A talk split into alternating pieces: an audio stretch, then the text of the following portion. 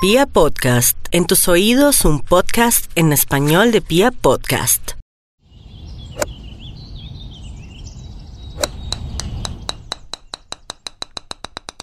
Hoy en Golf para Todos hemos invitado a presidente de la Federación Colombiana de Golf. Estamos con Camilo Sánchez, quien a su turno nos actualizará sobre cómo se ha avanzado recientemente con las últimas disposiciones en torno a la posibilidad de la apertura de campo de golf.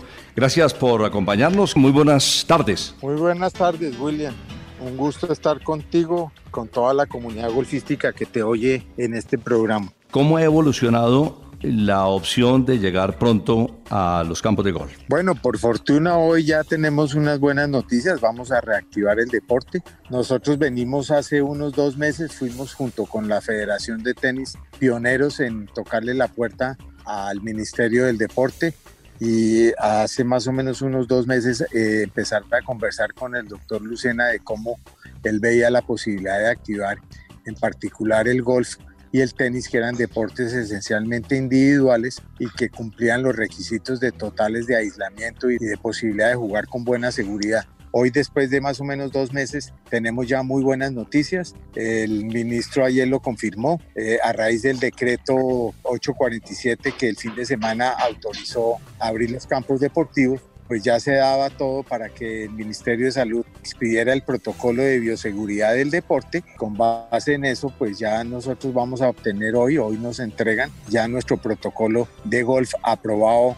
para poder iniciar las actividades. Agradezco también pues a toda la paciencia que ha tenido la comunidad golfista, pero créanme que hemos hecho un trabajo muy serio, muy importante y afortunadamente se han dado los frutos ya. A partir de que hoy nosotros le entreguemos las resoluciones de aprobación del protocolo de golf, vamos a mandársela a cada club, a cada presidente del club para que ellos inmediatamente hagan el proceso en sus alcaldías locales es anexar esta información, esta reglamentación ya gubernamental y con base en eso Entiendo que ya la gran mayoría de los clubes tienen radicados inicialmente todos sus procesos en las alcaldías y lo único que está haciendo falta para que los alcaldes den el visto bueno es precisamente esta reglamentación que se expidió entre el fin de semana y la que se va a expedir hoy.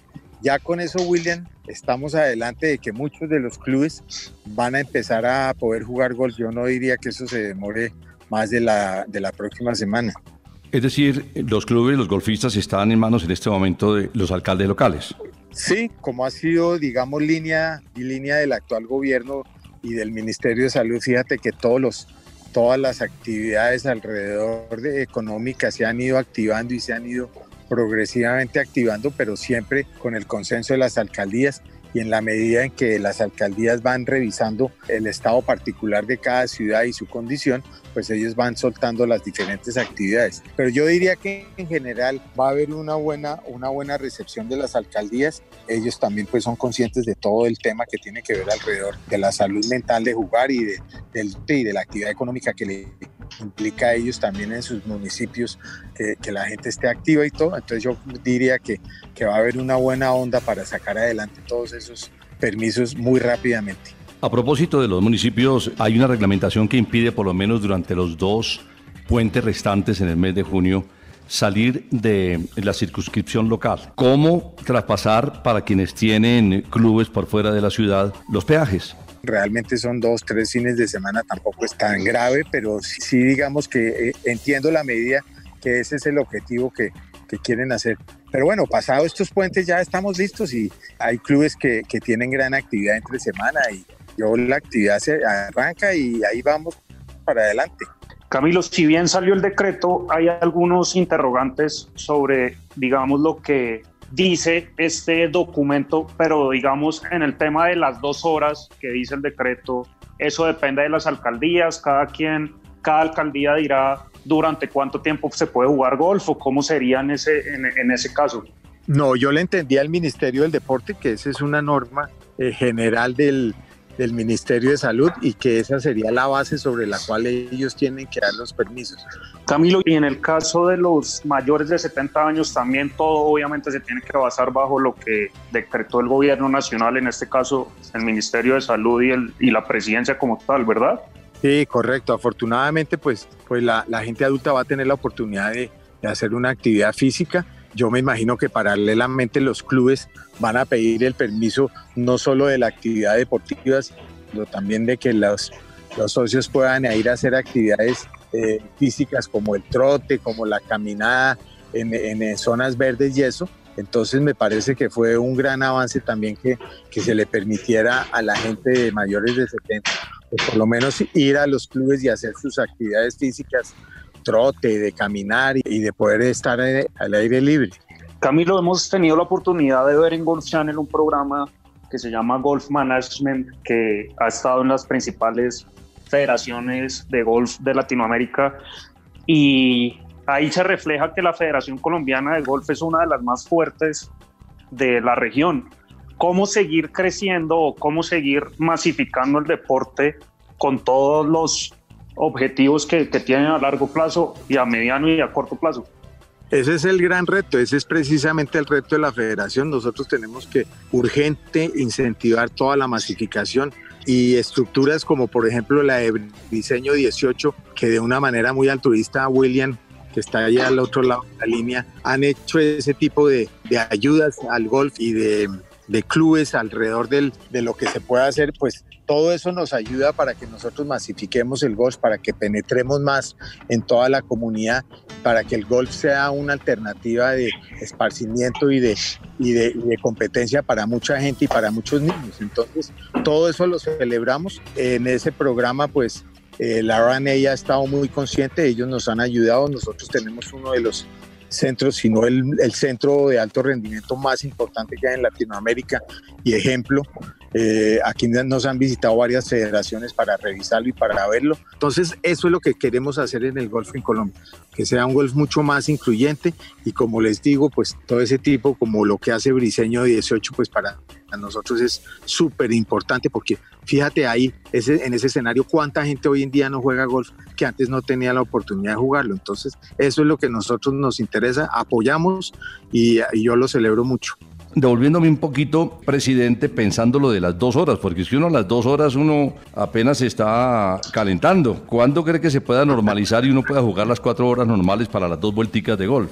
Eso viene pronto, eso yo estoy seguro que si nosotros esta primera etapa la hacemos con buena disciplina, con buena responsabilidad, pues cada vez va a ser más fácil. Yo creo que ese tipo de normas tienen que ver también con algunas otras disciplinas que en su momento requieren que solo sean de una o de dos horas. Pero yo creo que más adelante, y ya lo conversaremos con el ministerio y eso, eh, seguramente va a, va a haber la posibilidad, William, muy pronto. En estas normas de protocolo, ¿qué novedades vamos a tener? ¿Vamos a jugar con, con, tapabocas, por ejemplo? ¿Vamos a tener la medida de la temperatura al ingresar a los campos? ¿Con qué nos vamos a encontrar próximamente, presidente? Sí, son unas normas muy básicas. No, Tú tienes que acceder a, los campos de golf con tapabocas, lavarte las manos, cumplir, digamos, todo el protocolo que tiene que ver con el acceso al club.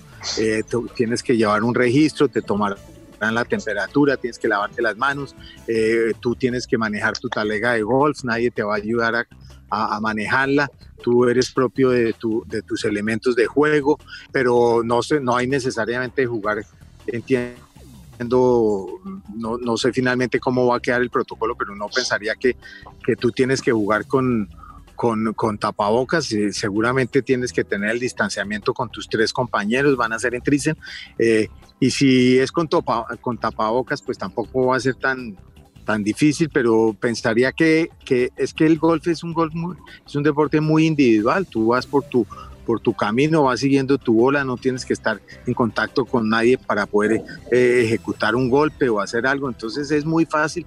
Yo pensaría que ahí estamos muy, muy, muy, seguros de que vamos a hacer una actividad. Y son normas muy sencillas, son grupos de tres, eh, cada 15 minutos eh, para poder guardar el distanciamiento. Tú entras al club, tienes un turno que te lo han establecido con anterioridad, te presentas en el horario que te toca, y juegas con tus amigos, terminas, eh, guardas tu talega, te vas y sales del club, no hay ninguna actividad social alrededor, ni ninguna actividad que implique que, que va a haber eh, contacto con, otros, con los otros jugadores. Y yo creo que es muy fácil de hacer afortunadamente el golf en eso es un deporte muy, muy sencillo y muy fácil de, de, jugar. Camilo, pasando al plano personal, usted tuvo muy, buenos, muy buenas actuaciones como jugador juvenil. Cuéntenos un poco cómo llega usted al golf y en qué momento se empieza a interesar por la dirección deportiva, la dirección de golf. Sabemos que es un apasionado de este gran deporte, entonces para que nos, nuestros oyentes entiendan un poco de esa trayectoria tan, tan amplia que tiene usted en cuanto al golf. Bueno, la verdad, yo tengo actualmente 65 años y juego golf desde que yo me acuerdo. He sido socio toda la vida, nací en el Club de los Lagartos y desde pequeño, desde, desde muy pelado, he jugado toda la vida golf tuve la oportunidad de, tener buenos profesores. En su momento Miguel Sala fue mi profesor y, con él logré llegar a, una, a un nivel de competencia interesante. Yo fui campeón nacional de la Copa Donovan cuando tenía 17 años. Fui tal vez el jugador en esa época, ya por la edad del año 75, el jugador más joven que se había ganado la Copa Donovan. Y eh, tuve oportunidad de representar a Colombia en varios torneos internacionales, en suramericanos juveniles, eh, en torneos internacionales invitacionales. Y ahí me fui acomodando a un golf competitivo. Nunca fui eh, el gran jugador, gran jugador, pero sí disfrutaba muy, mucho mi, mi golf, mi, mi, golf competitivo. El haber representado a Colombia en muchas ocasiones pues fue muy satisfactorio. Después en el año 83 eh, fui campeón del Abierto de Colombia en la categoría sin ventajas y digamos que ya eh, tenía yo ya mi haber los dos mayors del golf colombiano aficionado. Eso después vine eh, a una parte de terminar mi universidad, a, terminar mi carrera. Yo soy abogado, pero realmente nunca lo ejercí. Me dediqué a los negocios de la familia de la publicidad y ahí entonces pues trabajé un buen tiempo, seguí ya jugando golf de manera recreativa y en algún momento por una otra circunstancia eh, fui nombrado presidente del Club Payandé. Eh, ahí hicimos una labor muy importante con todo el apoyo de todos los socios de la época. Hicimos un club de 18 hoyos aquí en, en el municipio de Quebrada Negra, cerca de Villeta, y ahí estuve como unos 12 años de presidente hasta que, digamos, hice el club eh, todo completo con sus, con sus hoyos, con, sus, con su sede social, con todo, y digamos que hoy tenemos un grupo muy amable, muy, muy ameno de juego aquí en Payandé. Eh, igualmente, pues en Los Lagartos actualmente estoy vinculado a la, a la, directiva de Los Lagartos, soy el vicepresidente del club. Y, y, el, y, la, y, la, gran pasión mía del golf, imagínate que Juan que terminó porque a mí me fascinan los campos de golf. Eh, hoy en día tengo la responsabilidad de manejar eh, los campos, el comité de golf de, de los campos de Payandé y de Los Lagartos. Y hoy en día, pues eso me, me, distrae mucho, eh, me he documentado mucho, he estudiado mucho alrededor de eso y hoy en día mi pasión son los campos de golf. En alguna oportunidad eh, fui a jugar a Briseño de 18, me acuerdo, ¿te acuerdas, eh, William? Inolvidable. Y, me gustaba, y me gustaba mucho dar mi opinión, mire, esto me parece chévere, esto, ¿por qué no le, no le haces esto? Entonces, hoy en día mi pasión, la verdad, es los campos de golf. Y ahí llegué a la dirigencia, entré a la, a la junta directiva eh, como miembro de la junta directiva y después finalmente terminé, terminé de presidente de la federación en dos, en dos periodos que, que he cumplido, que llevo. Y yo estoy muy, muy, muy satisfecho de, de haber logrado liderar una, una federación nueva, muy amable, muy, muy, muy encaminada a lo que antes hablábamos, de generar mucho más golf y de que todo el mundo sea esté incluye, incluido dentro de la federación. Nosotros realmente le debemos la federación a los clubes, los clubes son los dueños de la federación, los jugadores son los dueños de la federación y lo que tenemos es que tener una vocación de servicio hacia los clubes y hacia nuestros jugadores. Entonces, eso es lo que hoy en día hago, es lo que me gusta y sigo jugando mi golf recreativo, los fines de semana juego con mis amigos y todo y no he dejado de jugar golf nunca. Camilo, hace unos años a Colombia vinieron grandes leyendas del golf como Arnold Palmer, como Arnold Palmer, como Johnny Miller, como el mismo Niklaus, si no estoy mal. ¿Cómo hacer para reactivar esos grandes torneos que se hacían en el pasado cuando la gente realmente iba a ver a esos grandes jugadores y además todo giraba en torno a los campeonatos de golf profesional? Sí, fueron unas épocas, a mí particularmente como socio de los Lagartos, me tocó la famosa gira del Caribe, donde vinieron jugadores como de Vicenzo, como Tony Jacqueline, como eh, Molina, como eh, en su momento Billy Casper, como dices tú, Johnny Miller, eh, vinieron jugadores que en esa época eran, imagínate, de primer nivel. Yo tuve la oportunidad en el año 83 de jugar con Cherry Pate dos días aquí en el Abierto de Colombia en Los Lagartos, cuando él acababa de ganarse el Abierto de los Estados Unidos. Entonces había una dirigencia y una cooperación de las empresas en ese momento alrededor del golf y se lograban organizar estos eventos súper importantes de gran asistencia. Yo me acuerdo en Los Lagartos en una final de una gira del Caribe, en el mismo Country Club, hoy en día con todos, pues 3.000, 4.000 personas viendo y eh, viendo golf.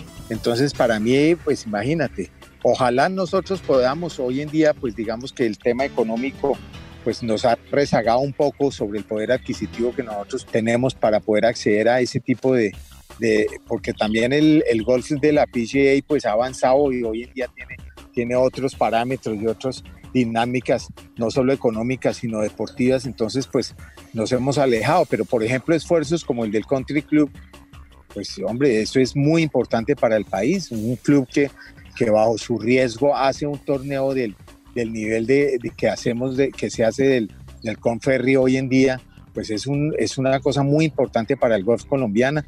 Eh, nosotros estamos muy del lado de, de los clubes y de las instituciones que, que logren y quieran hacer ese tipo de cosas y las apoyamos.